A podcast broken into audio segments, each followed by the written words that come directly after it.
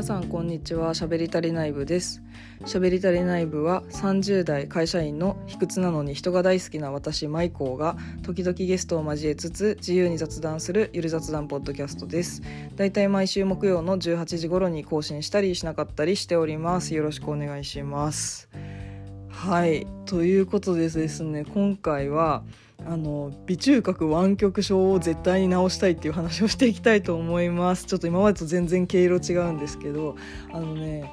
あのちょっともしかしたら前々回のゆる落語フェスの録音聞いてくださった方はあの気が付いたかもしれないんですけど「枕」っていうね冒頭のフリートークみたいなコーナーであの落語を披露してる時にねあの34歳は急に老け込む時期らしくみたいなこと言っててこれはあのゆる落語の家元さんがあの最近急に老け込んでみたい私の前の演目はその休憩挟んで家元さんだったんですよ。で家元さんが最近急に老け込んで免許証の写真写りも急に老けてしまってとかいろいろそういう話をされていたんですけどなんかちょっとね時を同じくしてというか X であの老け込む年齢っていうのが人間にはあるらしいみたいなのが話題になっていてで34歳私と家元さん34歳でちょっとその録音の中でも言ってたんですけど私がその同年代で好きな有名人はねヒカキンさんとか岡崎体育さんとかあとはねオズワルドの伊藤さんとかもそうなんですけどなんかね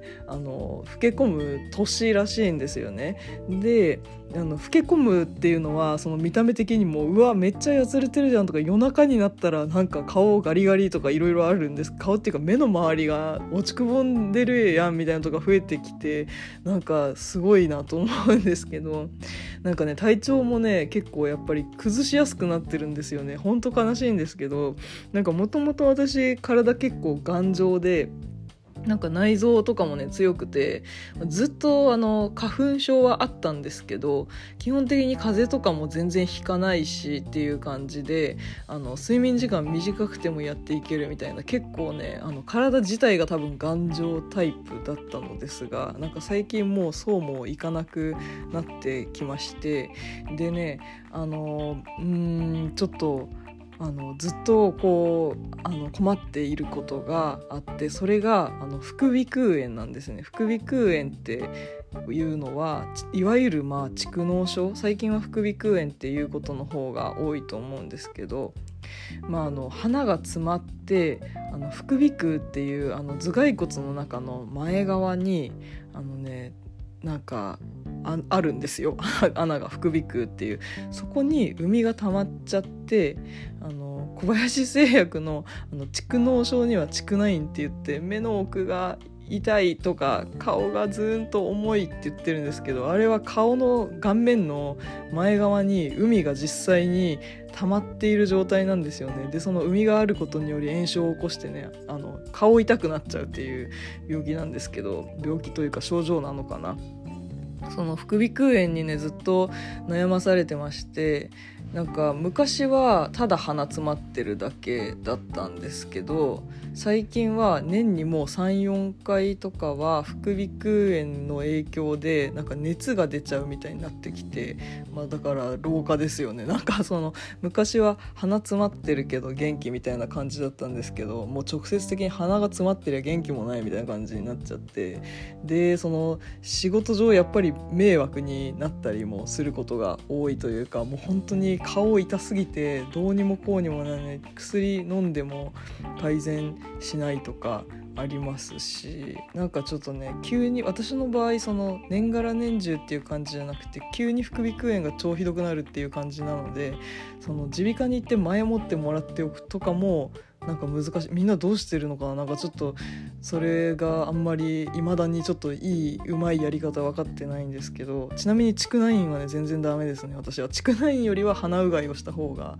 まださっぱりできるような気がするんですけど。鼻うがいは鼻から水を入れて口から水を出すっていううがいですけど。なんかそのあのうんなんか対応に追われてて。でえっと、その流れの中でちょっと鼻が詰まってるのを絶対にもうこれは直すべきだというふうに思いまして耳鼻科にずっと行っていて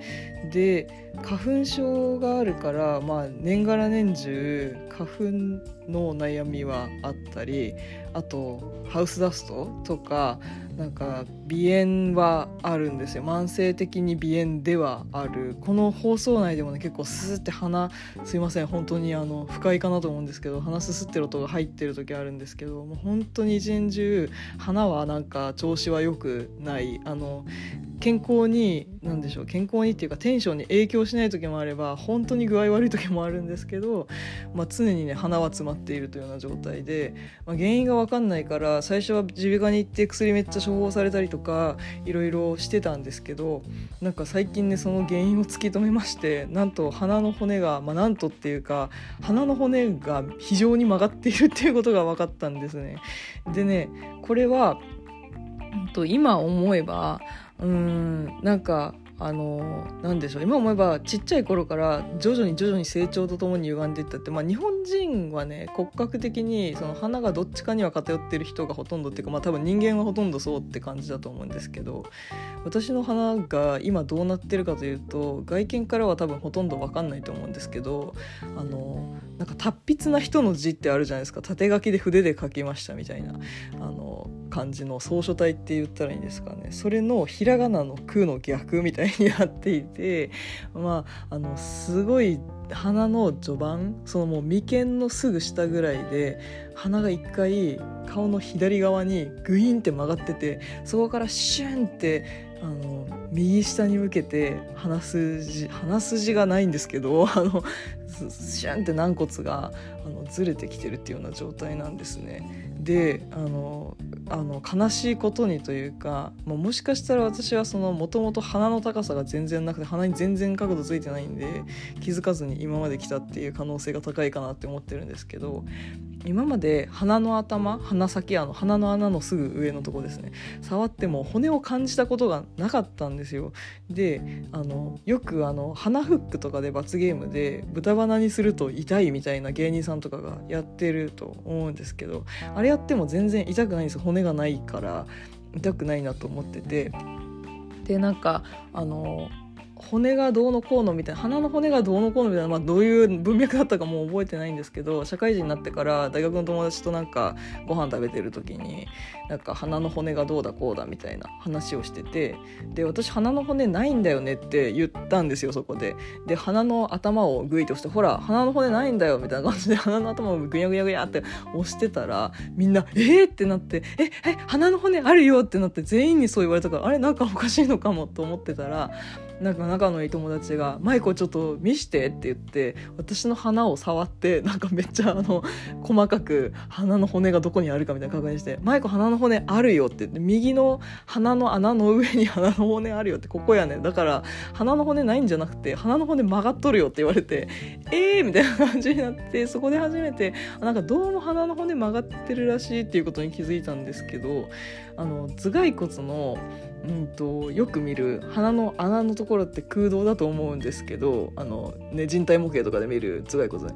でそこの下の軟骨がもうめっちゃ右に寄ってるんですよ超最序盤から。なので私は左のね、まあ、その達筆の句の反対みたいな状態なんでちょっとこれ伝わるか分かんないですけど左の鼻は最序盤から詰まってますと。で右の鼻は出口付近ですごい塞がれてるんですよ。だからもうあのそれ鼻も詰まるっていう状態なんですけど。でこれをねなんかなんとかなんないかと思っていろいろ調べてたらなんか多分ねこれもねあの2ちゃんの集合値で助かったような気がするんですけど鼻中隔湾曲症っていうもんがあるよみたいなのをなんか多分その副鼻腔炎か花粉症のスレッドで見たんですよ。でえ鼻中隔湾曲症って何みたいなその鼻中隔っていうのは鼻の中央の角だからあの隔離の角ですよね。隔たれて。それが湾曲してるって書いてあるからえそれって直接的に見て鼻曲がってるやつじゃない？ってなってんでちょっとあのそれであのいろいろと病院かかっていったところまあその耳鼻科とかでね手術できますよっていうことが分かりましてやったってなったんですけどなんか最初そのまあそもそもこの鼻中隔湾曲症で困ってる人ってすごい多くて最近もねなんか誰だったかな佐藤健さんだったかなやっと鼻の手術をしましたみたいなことを言ってなんか話題になってた気がするんですけど本当に佐藤健さんだったかなすいません違ってたらこの情報。あのなんか結構ね本当にあのしょうもないように違う方からは多分感じられることなんですけどすっごいもう鼻詰まるって最悪なことなんですよ。なんかなのでちょっとあのその辺りをうん何でしょうね。あの改善したいなとそうずっと思っていて。であの病院、まあ、病院も混んでいてそのいっぱいね鼻中隔湾曲症に困ってる方がいることで全然予約も取れないみたいな名医みたいなところはもうまず予約取れないみたいな感じであの埼玉に有名なその鼻中隔湾曲症の治療で有名な病院があるらしいと聞いてなんか最初そこ予約しようとしたんですけどこれもすごいのが本当にあの予約がもう4ヶ月先の受診日以降からしかもうできないんですよ。でかつそれがねもうどのチケット争奪戦よりも大変で日付変わった瞬間にわーって押して取れませんでしたみたいになるっていうことをもうなんか繰り返してでせっかく埼玉に住んでるからいいかって思ったけどこれはもう受診しようもないと思ってでまあ他のあの耳鼻科もいっぱいそこが有名っていうことはあるんですけど他にもいっぱいあのその手術できる耳鼻科あるんで、まあ、家から行きやすいところにね行ってみたんですよね。そしたらまあ確かに曲がっていますとなんか頭の MRI 取ってもらってそれを見たら確かにもう最序盤から鼻は塞がってるんですよ。これはまあだいぶ曲がっていますねと言われましてで手術希望されますかって言われてこの手術はね局所麻酔でもできるんですけどまあちょっと考えたらちょっと想像はついたことではあったんですけど局所麻酔にするとね自分の鼻をボキボキボキってやられるのを見て正常でいられるかっていう問題があるので全身麻酔で基本的にはねやることになっているらしいんですけれども。なんかその全身麻酔で入院して2泊3日ぐらいですぐできるんで直近はいつです？みたいな感じで言われたんですけど、まあ、それかその耳鼻科でできる手術っていうのは根元部分の手術であのマイコーさんの場合は鼻の先の方も曲がっているからそれは直すことができないから今からビデオを見てもらうからそのビデオを見て何をどうするか詳しく考えてって言われてでん？なんか大ごとなのかなと思って聞いたらなんかそのえっとまあ要するに鼻の先側も一緒に曲がりを直そうと思うとまあ機能的にはねその耳鼻科の手術で根元側を治療すればもう鼻は通りますよと。でも鼻の先端が曲がってるっていう問題に対する解決には全くならないからそっちの手術を希望する場合は形成外科の手術が必要だって言われてそれは本当に大病院でしかねできないって言われたんですよね。で今からその鼻のみ手術する場合を考えた時のあの手術のやり方の説明のビデオとか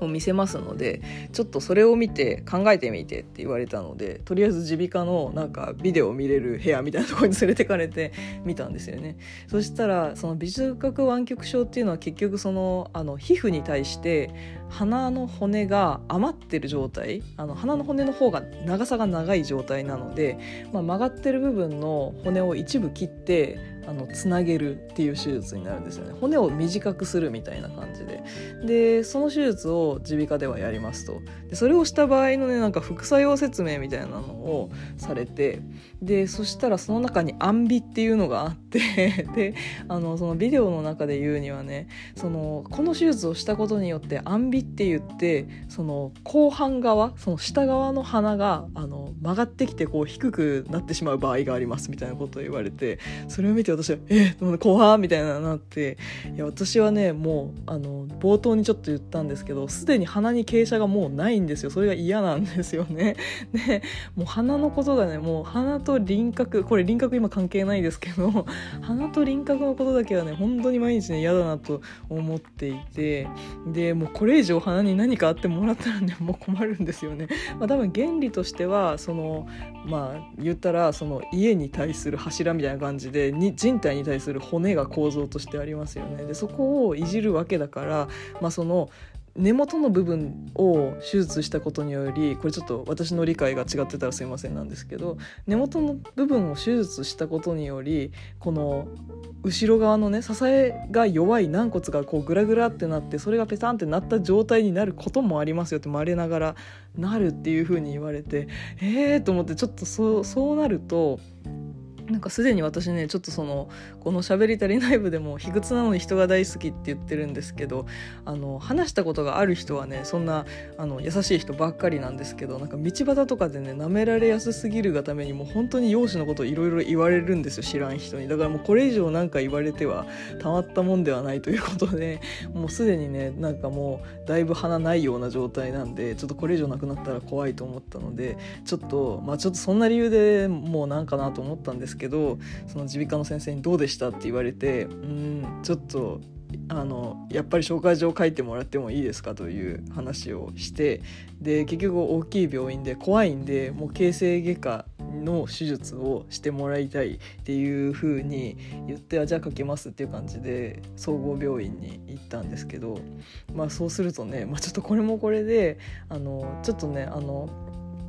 私はあのまあ、これあの趣味で高須クリニックの高須幹也先生っていうあのあのイエス高須クリニックの CM に出てる先生の息子の先生ですね。の YouTube チャンネルが今ほぼ雑談チャンネル状態なんでよく見てるんですけどなんかその中とかでね鼻の手術の説明、まあ、これ単純に美容整形の話ですけどをされてることってあるんですけど、まあ、その中で言ってるような鼻の骨をもう下から鼻の穴のところから切って持ち上げてせいってこう真ん中に戻すっていう手術になるるって言われてあドヒャーみたいな感じになったんですけどまあもう何千例も手術してる、まあ、この美術核湾曲症の手術をできるお医者さんっていうのは基本的に何千症例も手術してる方々ばっかりらしくそこは心配ないんですけどまあその鼻の骨をまあ要するに本当に形成の手術としてバンって動かさないといけなくなるっていうのとその先の方に軟骨がちょっと座りが悪いとなった場合はその微中隔湾曲症の根元から切ってきた骨を先に持ってくるみたいな。あみたいな。それも高須クリニックとかでなんかここにあの持ってきますみたいに言ってるやつだみたいな思いながら聞いてたらそしたらその肋軟骨移植になるパターンもあるみたいな。これはあの肋軟骨っていうのは肋骨の骨をちょっと取るっていうことですね。これ結構ねあの美容整形の話とかでよく聞くような気がするんですけど耳の骨持ってきたとか肋軟骨持ってきたとかなんとなく聞いたことあるような気がするんですけどなんか人によってはね骨が弱い骨が小さいっていうことがやっぱあるらしくその場合は肋軟骨を取ってきて入れますって言ってうわもうバリ手術やんって思ったんですけど、まあ、でもそれでも確実にできた方がいいかって思ってめっちゃ悩んだんですけどいやしかもこの微中隔湾曲症って鼻が詰まって痛いけどその形成手術っていうのは別に何でしょう。命に関わることじゃない。この鼻詰まり自体あの命に関わることじゃないからそのためにって思ったんですけど、まあ、めっちゃ悩みに悩んで分かりましたってなってあのちょっとじゃあやっぱりお願いしますっていうことでお願いすることにして、まあ、そのね MRI はすでに取ってたんですけど CT を取って改めてその手術のプランを立てるからみたいな感じで結構大事というか大掛かりな感じであの手術を受ける段取りをしたんですけどなんとその結果手術日来年の秋という感じ になっていましていやもう本当びっくりですよね本当に混み合ってるらしくてこの手術は。で本当に来年の秋が最短で、まあ、そこまでに何かね他の病気とかあったらちょっと受けれないんであれなんですけどちょっとねあのそこまでは鼻炎を治療しながら 頑張って熱を出さないようになんとかやっていきたいなと思うんですけれどもう本当にねなんかこの手術の症例とか探してもあんまり出てこないんですけどいやそりゃそうみたいなそんなにじゃんじゃんね手術このえっ、ー、と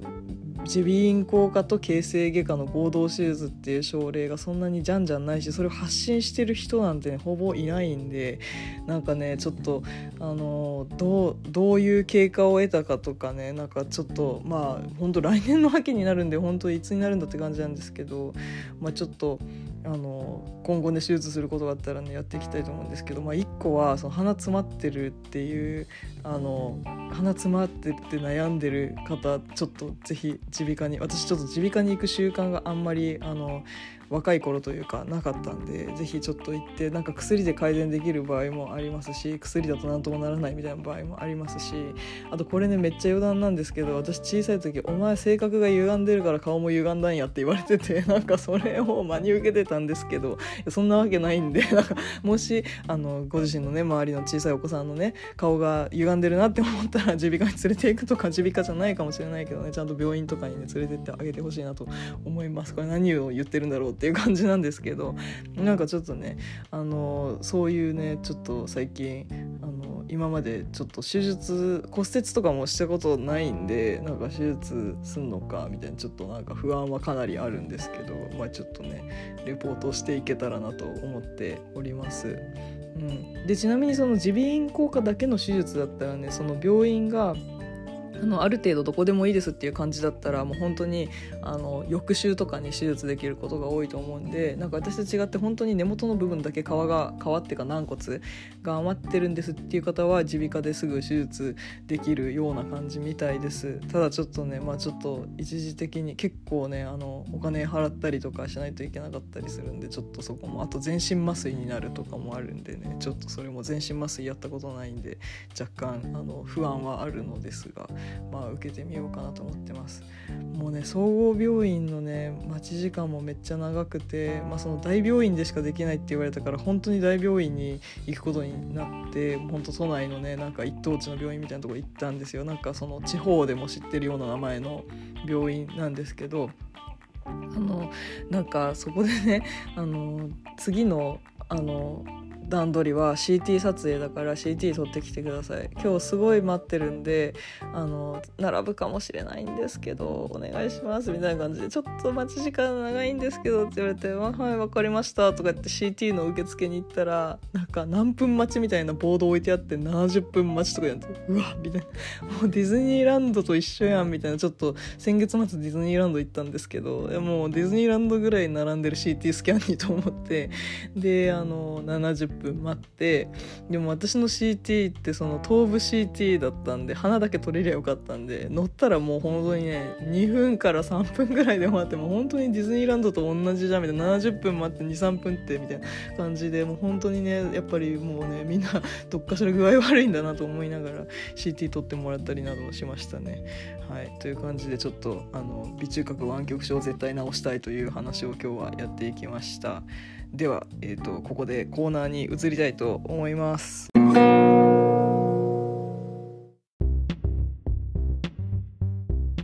はいそれではここでコーナーやっていきたいと思いますゲーム系ポッドキャストゲームのつまみのレトロさんプレゼンツしゃべり足りない部トレンド勉強会通称トレない部トレンド足りない部第3回ですこのコーナーは喋り足りない部なのでもっと喋りたいということで最近のトレンド X で話題となったトレンドワードについて私マイコーがそのトレンドを知っていても知らなくても頑張って喋り尽くしていくそんなコーナーです。リスナー部員さんも一緒に最近のトレンドを知ってちょっとだけ流行に乗っかっていきましょうということで今回は先週12月10日から12月17日の1週間から選出したトレンドとなっております。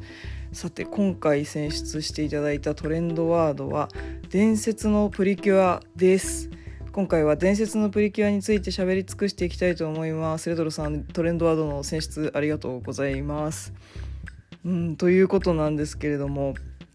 プリキュアって皆さんご覧になっていましたでしょうか？平成平成中期生まれぐらいの人がドンピシャ世代なのかな？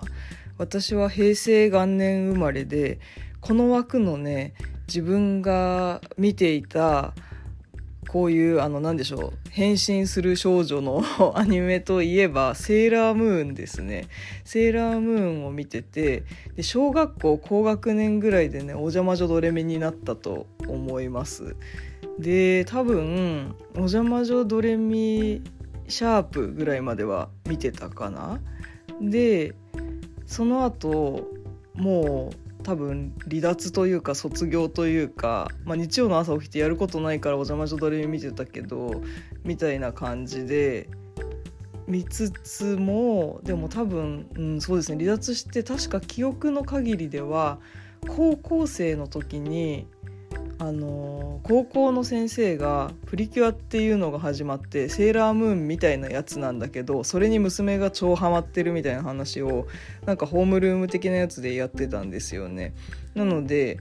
私はプリキュア自体ってそんなに見たことがなかったんですよね。プリキュア自体のね思い出についてもちょっと思い出っていうかあの思うところについても話していきたいと思うんですけどそのトレンドワード伝説のプリキュアも全然ピンときてなくてなんか予想もできないから調べたんですけど調べてもわからないぐらいいろんな情報が錯綜していて、まあ、プリキュアってもう確かプリキュアも20周年ですかね。20周年だっけ？なんかプリキュアもめちゃめちゃ多いですよね。今プリキュア大集合ポスターみたいなのが映画館によく掲出されてますけどあの本当にうん戦隊よりは全然短いみたいな感じなんだと思うんですけどその東映同じ東映かな？の中でプリキュアも相当なそのセーラームーンお邪魔女ドレミと比べたらめちゃめちゃシリーズ化されてるような気がしますねなんで男児向けは戦隊で女児向けはプリキュアでみたいなイメージをなんとなく持ってたんですけどあと仮面ライダーねけど仮面ライダーは男児というよりも大人も好きかなみたいなイメージが強いのですが。まあそんな伝説のプリキュアなんですけど、ちょっとわかんなかったんで、そのレトロさんに送ってもらってた、あの、アンチョコというか、ちょっと伝説のプリキュアとはっていう解説があったんで、それ読んでいきたいと思います。伝説のプリキュア、ちょっとこれネタバレあるんで、あの、聞きたくない方はお気をつけてちょっと2分後ぐらいまで飛ばしていただけたらいいかなと思います。伝説のプリキュアとは、プリキュアにおける称号とのことです。で初出はプリキュアシリーズ第15作「ハグッとプリキュア」でそれ以降の作品では「トロピカルージュプリキュア」や現在放送中の「広がるスカイプリキュア」にも出てきています。トロピカルージュでは先代のプリキュアキュアオアシスがそれにあたるということです。でトロピカルージュはねなんか記憶にあるんだ。2年前ぐらい1年前ぐらいですかね。今やってるのは広がるスカイプリキュアって言ってあれですね。成人のプリキュア？成人と言いつつまあ18歳じゃないかみたいな話題になってた気がするんですけどお姉さんプリキュアがキャラの中にいるっていうのと少年プリキュアがキャラの中にいるっていうのでなんか話題になっていましたね。うん。であの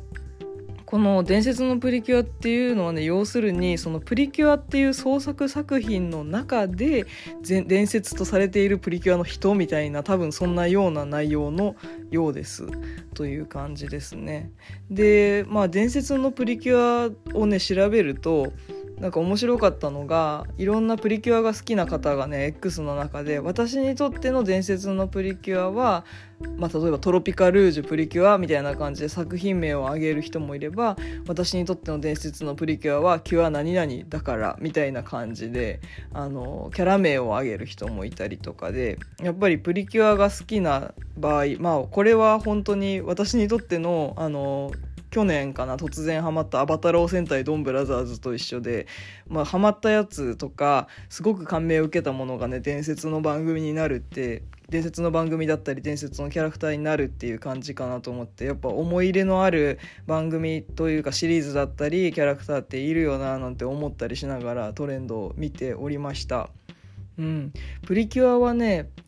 これはあのドンブラザーズの回でも何度かあの戦隊とか仮面ライダーの話したことあるんですけど私は仕事がちょっとそのホビー系というか生活必需品ではないあの楽しむためだけのものを作るメーカーに働いていてメーカーで働いていて、まあ、要するにゲームとかおもちゃとかフィギュアとかなんかそういうあったら嬉しいけどなくても生活は回していけるっていうようなあの衣食住的な、ね、ことには関わらないっていうメーカーで働いてるんですけどけどその特性からやっぱりそういうねあの好きな人多いんですよ。この戦隊とか仮面ライダーが好きな人もいっぱいいてそれこそドンブラの回ではあのどの仮面ライダー好きみたいな聞いたら僕はファイズですみたいな私はなんとかですみたいなすぐパッて言う人がいっぱいいるぐらいなんかやっぱり業界柄というか業種柄というか好きな人が多いんですよね。特に私はあの開発部門で働いてるので商品開発部門で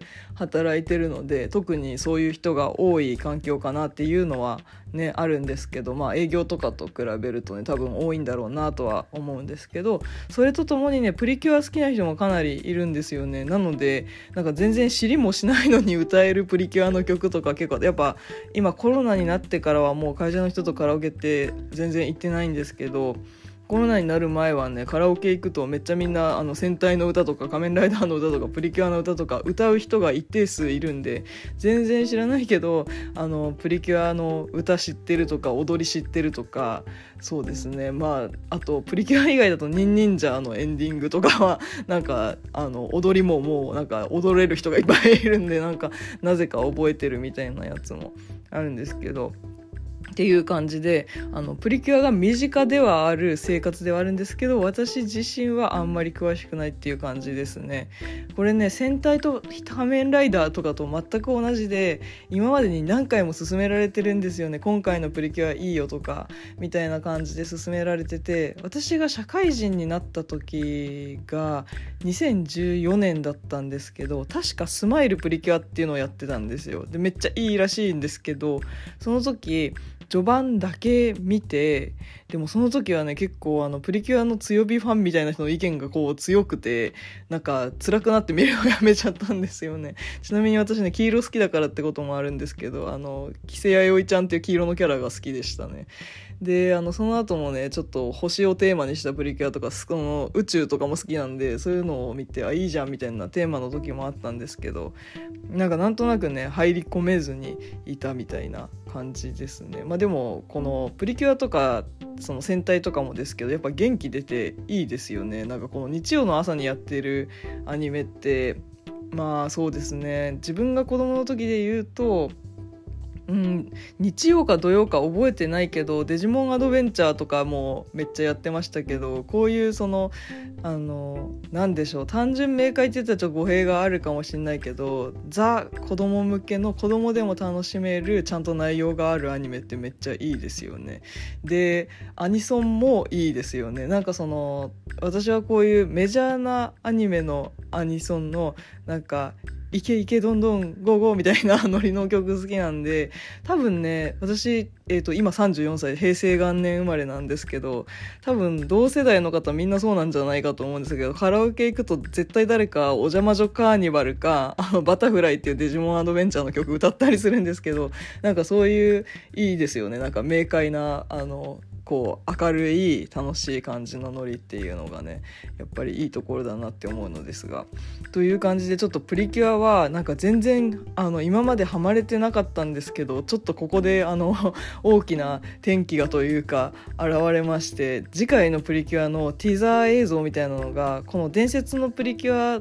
と別で話題になっていたと思うんですけど先々週か先週ぐらいかなに「ワンダフルプリキュア」っていうのが、まあ、今やってた「広がるスカイプリキュア」が完結してその後のプリキュアの予告は「ワンダフルプリキュア」っていうことになっているというニュースが流れましてで「ワンダフルプリキュア」っていうのはワンダフルひらがなでびっくりマークが確か入ってたかな。でプリキュアがまたひらがなででプリキュアがひらがななのが確かシリーズ初なんですよね。であ違いますすいません。ワンダフルプリキュアびっくりか。で初めてのひらがな表記のタイトルででそれだけじゃなくてねこの「ワンダフル」って言ってるんですけどこのロゴにあの検索してもらうと出てくるんですけどなんか肉球とか尻尾とかあしらわれててこのワンダフルのワンは犬を意識してるんですよね多分でね犬飼ってたし犬大好きだからちょっとこれはめっちゃ気になるみたいな感じでちょっとねすごくあのもう期待をちょっとしちゃってます。なので、ちょっと、あのね、このプリキュアは、えっ、ー、と、東映アニメーションのアニメなので、あの私が入っているサブスクの東映特撮ファンクラブに入っててもプリキュアは見れないんですよね。だからちゃんとドンブラザーズの時みたいに毎週早起きして見れるかっていうところが鍵となってきそうなんですけどドンブラザーズはね面白かったから毎週本当にリアルタイムで見てたしまあ TVer とかで見た週もあったような気がするけどあアマプラで配信してたのかな？なのでちょっと東映アニメーションもね気が変わってアマプラやってくれないかなとか思ったりするんですけどなのでちょっとねとりあえず初週は見てみようと思います。ちなみにちょっとキングオージャーも見てたんですけどちょっと離脱しちゃってやっぱり私はちょっと日常っぽい設定の方が好きだなとも思いつつなんかちょっとねそこがうんハマれるかどうか。まあプリキュアは日常の話であることはほぼ間違いないはずなのでちょっとね楽しめるかどうか。うんちょっと見ていきたいなと思います。ちなみにもう本当にこれ超余談なんですけどあのセーラームーンの好きなキャラって皆さん誰でしたか？私は子供の時はマーキュリーが好きだったんですけど大人になってからはジュピターが好きですね。なんかあの子供の時はクールなのがかっこいいと思ってたんですけどどっちかっていうとまあやっぱ成長するにつれてなんか結構強めのキャラが好きになってきましたね。もちろんね他の子たちも好きなんですけど。まあただセーラームーンってあの幼稚園ぐらいの時にピークでやってたような気がするからなんかセーラームーンごっこしようってなんかまさにブラッシュアップライフでやってましたね。セーラームーンごっこしようって言って私はマーキュリー私もマーキュリーみたいな全員マーキュリーとかになって全員同じ技を出し合うみたいな。だからあの私が幼稚園の時のセーラームーンごっこってとにかくムーンプリズムパワーメイクアップとヴィーナスラブミーチェーンを連呼するだけの遊びだったような気がしますね。アミちゃんの技はねそんなに大して覚えてないっていうね感じのあれだったんですけど。ででだんだん鬼ごっこになぜかなるっていうのもブラッシュアップライフと全く一緒だったんですけどなんかそんなようなね思い出はあります。ちょっとね私のプリキュアの思い出がね薄すぎてあれなんでちょっとあのレトロさん個人のプリキュアの思い出をあのいただいてるのでそちら紹介したいと思います。こんな使い方してほんとすいません。はい。えっとですね読んでいきますね。レトロさんが保育士をしていた頃、園児との話題作りのために当時毎週欠かさずに見ておりました。意外と泣ける話が多い、人とのつながり、絆、思いやりが詰まっている。あれ？話題作りのために見ていたはずなのに、いつの間にか違う見方をしている自分がそこにはいました。これはただの子供子供向け番組じゃないぞってなりました。そんな私は今では父親になっていて2児の父小1の娘もいて去年はそんな娘とプリキュアの映画を見てきました。そして親子で涙感動をプリキュアからもらいました。なんだろう頑張らなきゃいけないことを頑張ろうという前向きな気持ちや人に対しての思いやりを大切にしようという気持ちになるそんな作品がプリキュア作品だと思います。とのことです。いやもう本当にこれなんですよね。その戦隊ものとかもこれってめっちゃ思います。本当にあのもうあの意外といい話がすごい多いんですよ。人とのつながり絆思いやりまさにこれで私も頑張ろうってなんか思うんですよね。そのドンブラザーズとか今見てるキラメイジャーとかあと、えっと、最近見始めた真剣ジャーとかもそうなんですけどわあ人間社会ってこうだよな私も頑張ろうみたいなことめちゃめちゃ多いですね。なのでねちょっとあのワンダフルプリキュアがね自分にとってそのような存在になったらいいなと薄く期待しつつまあちょっとあんまね期待しすぎるとあれなんでもうプリキュア側にもね迷惑かもしれないんで。なのでちょっと薄く期待しつつとりあえずワンダフルプリキュア初週から見てみたいと思います。なんかねそう犬をどこに出してくるのかあのうんとなんだっけ。ちょっとあの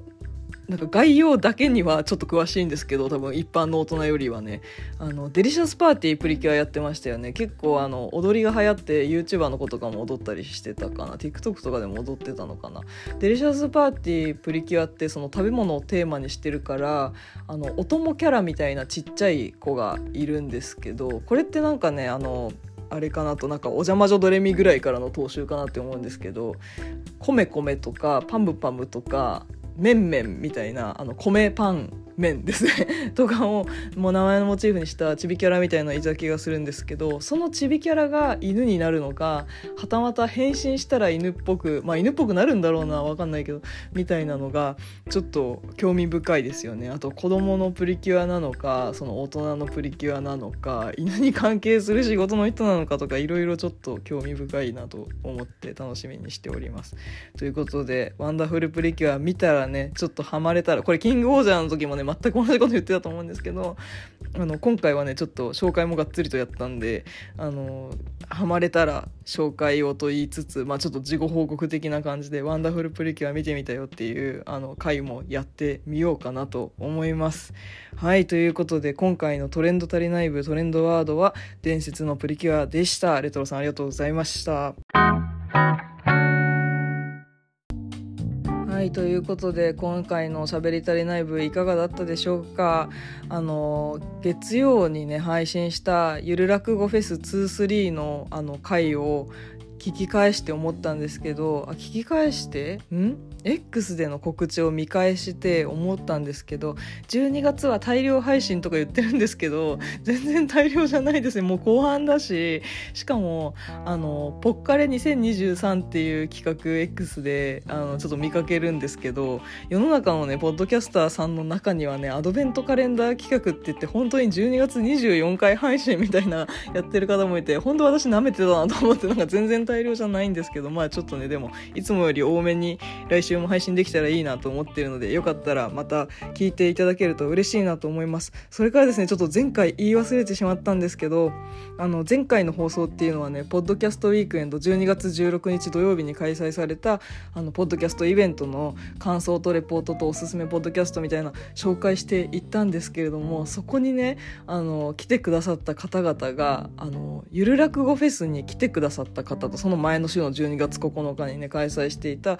ゆる落語フェスに来てくださった方が何名かいらっしゃってその方々が「あのゆる落語面白かったですよ」みたいな声をかけてくださったりとかね。あとはジャケ劇のイベントで11月25日土曜日に私行ったんですけどジャケ劇で会った方が「ポッドキャスト聞きました面白かったです」みたいな感じで言ってくださったりとかしてもう本当にめちゃめちゃ嬉しかったです。なんかあのこうやってあの直接的に感想というかコメントいただくみたいなことって本当にすごい少ないんでもちろんあのなんかこうなんでしょうね。視聴者視聴回数とかで明らかに友達以外の人も聞いてるなっていうのが分かる時もあるんですけどやっぱり直接感想を伝えていただけてねとても本当に嬉しかったですし今後も頑張ろうというふうに思っております。本当にありがとうございます。はいということで今回の「しゃべり足りない部」は以上です。いかがだったでしょうか？いかがだったでしょうか？ってさっきも言ったけどあのどうでどうでしたでしょうか？